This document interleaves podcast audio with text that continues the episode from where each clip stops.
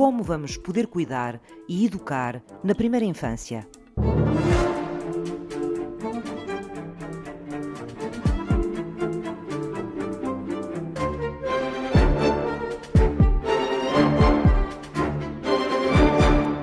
Começo logo por uma questão: qual foi o critério? Maribel Miranda é investigadora em Ciências da Educação e Tecnologias Educativas da Universidade do Minho. Qual foi o critério de terem sido as crianças mais pequenas da creche e do jardim da infância para marcar este reinício da nossa fase de desconfinamento?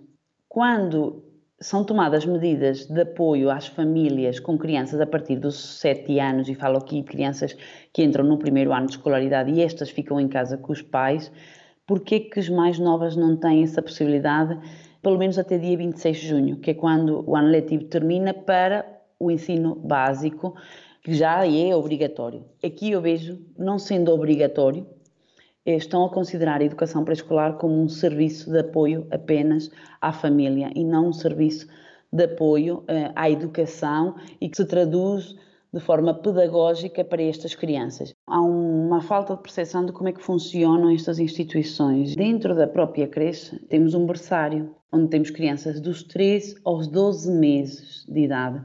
Temos depois uma sala que vai de um ano até aos dois anos e depois a sala dos dois até aos três anos cada uma delas com objetivos pedagógicos também diferentes.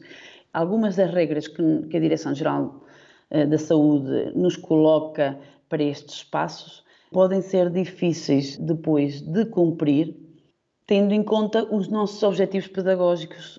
Por exemplo, quando temos aqui educadores de infância e funcionários que vão trabalhar de máscara, a criança perde totalmente o contacto facial e a expressão facial destas pessoas que lhe são próximas. E, e só isto aqui pode prejudicar o desenvolvimento da criança ao nível, por exemplo, da linguagem. Pode ficar comprometida, não é? Porque a criança não vai ver a expressão facial da boca, do, do mexer a boca. É importante para a criança aprender a falar também para ela se identificar com esta fase de desenvolvimento linguístico que ela é fundamental nestas idades e que vai ser fundamental na passagem para o pré-escolar.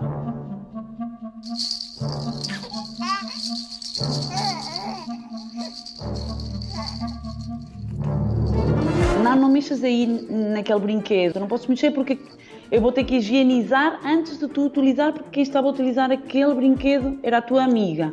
A criança em idade de creche, né, principalmente, não vai perceber porque é que não pode ir lá buscar o brinquedo do, do colega antes de alguém o higienizar, porque isso é, é, é uma das soluções que a Direção-Geral da Saúde dá para se lidar neste espaço. Quanto menos brinquedos, melhor.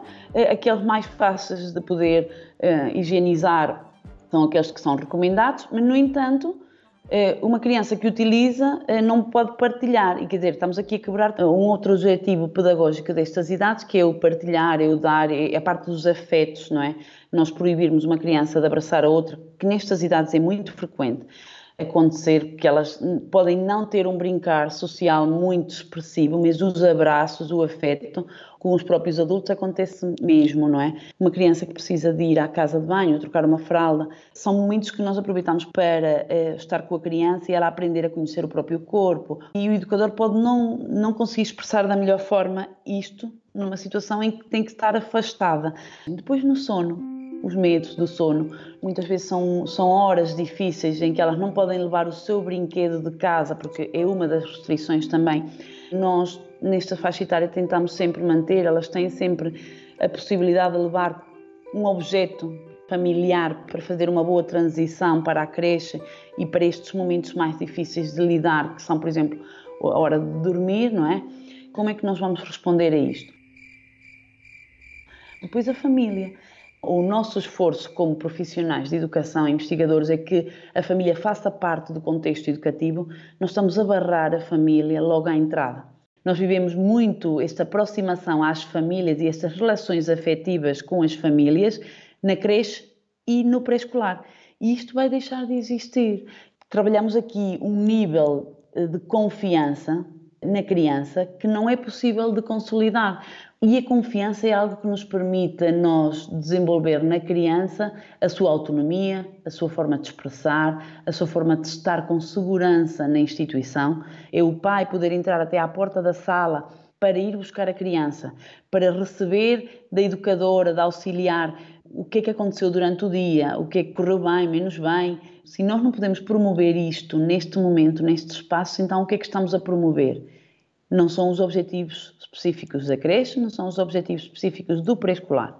Se uma criança não tiver confiança, não consegue expressar-se, não consegue estar bem emocionalmente eh, no seu dia para aprender. Nós estamos, neste momento, a dar uma resposta aos adultos que precisam de ir trabalhar e não têm com quem deixar as crianças e não a pensar na criança, porque se eu for a pensar na criança, algumas destas regras são muito difíceis de cumprir por crianças tão novas, porque uma criança de dois anos não vai perceber porque é que não pode abraçar, não vai perceber porque é que não pode brincar com os brinquedos dos outros, não vai perceber porque é que tem que comer tão afastada.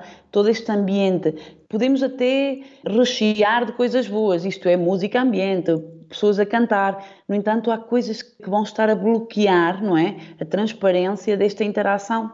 E se o fim não é pedagógico, qual é o fim então que nós queremos dar agora à creche e ao jardim de infância?